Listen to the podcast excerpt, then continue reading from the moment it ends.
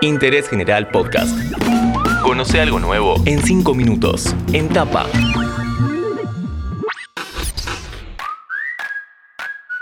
Hola, ¿cómo están? Soy Juan Chifilardi y les doy la bienvenida a un nuevo podcast de Interés General. Volvemos a hablar del COVID, la segunda ola y también las nuevas cepas del virus. ¿Estaban previstas? ¿Cuáles son las más peligrosas?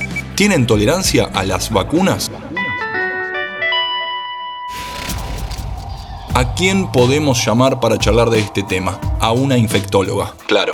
Yo soy Elena Ovieta, soy médica infectóloga, soy la jefa del Servicio de Enfermedades Transmisibles y Emergentes de la Municipalidad de San Isidro y miembro de la Sociedad Argentina de Infectología. ¿La segunda ola de contagios es peor que la primera? Por cierto que nos agarra más cansados a los profesionales de la salud y a la sociedad incluso.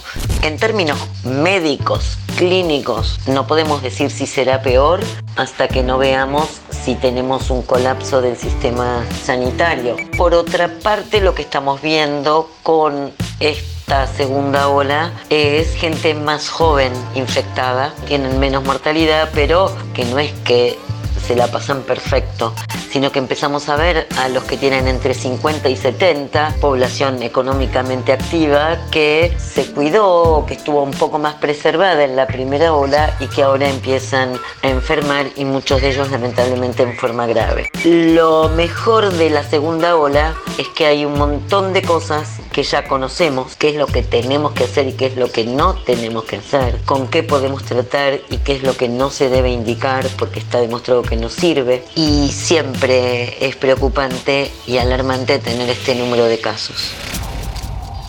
¿Cómo nos afecta la situación de los países limítrofes?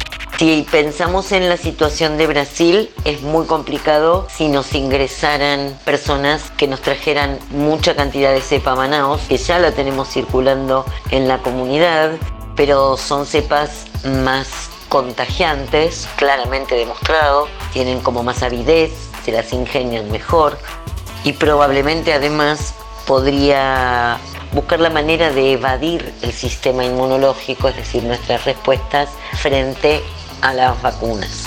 Luego también la situación en países limítrofes nos afecta en tanto y cuanto pudieran ingresar al país y no respetar la imprescindible necesidad de que se queden en aislamiento por 14 días todos los viajeros que ingresen en la Argentina, tengan o no tengan síntomas, tengan hecho una PCR negativa o no la tengan, todos los viajeros tienen que tener los 14 días de aislamiento y aislamiento estricto, no estar en contacto con los amigos, con la familia, con todos los que hacen tiempo que no ven, porque es ahí donde empezamos a tener ya la circulación comunitaria.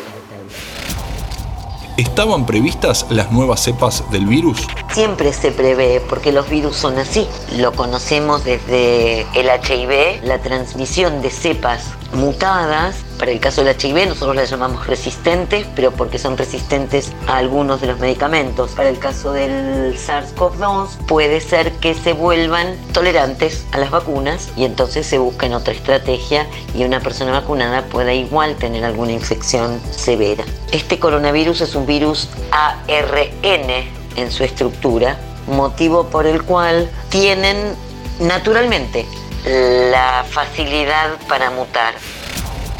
¿Las vacunas existentes hasta ahora contemplan las nuevas cepas? Han demostrado tener capacidad para evitar las formas graves y la muerte por COVID, incluso para aquellas cepas mutantes de momento.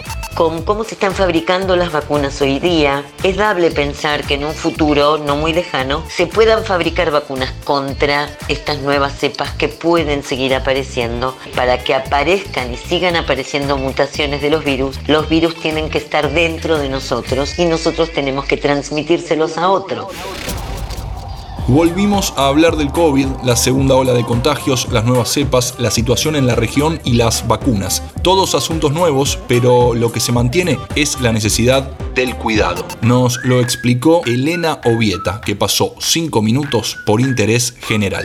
Te agradezco mucho por la convocatoria para charlar un poco de estos temas que tanto nos preocupan. Interés General Podcast. Encontrarnos en Spotify, en Instagram y en interésgeneral.com.ar.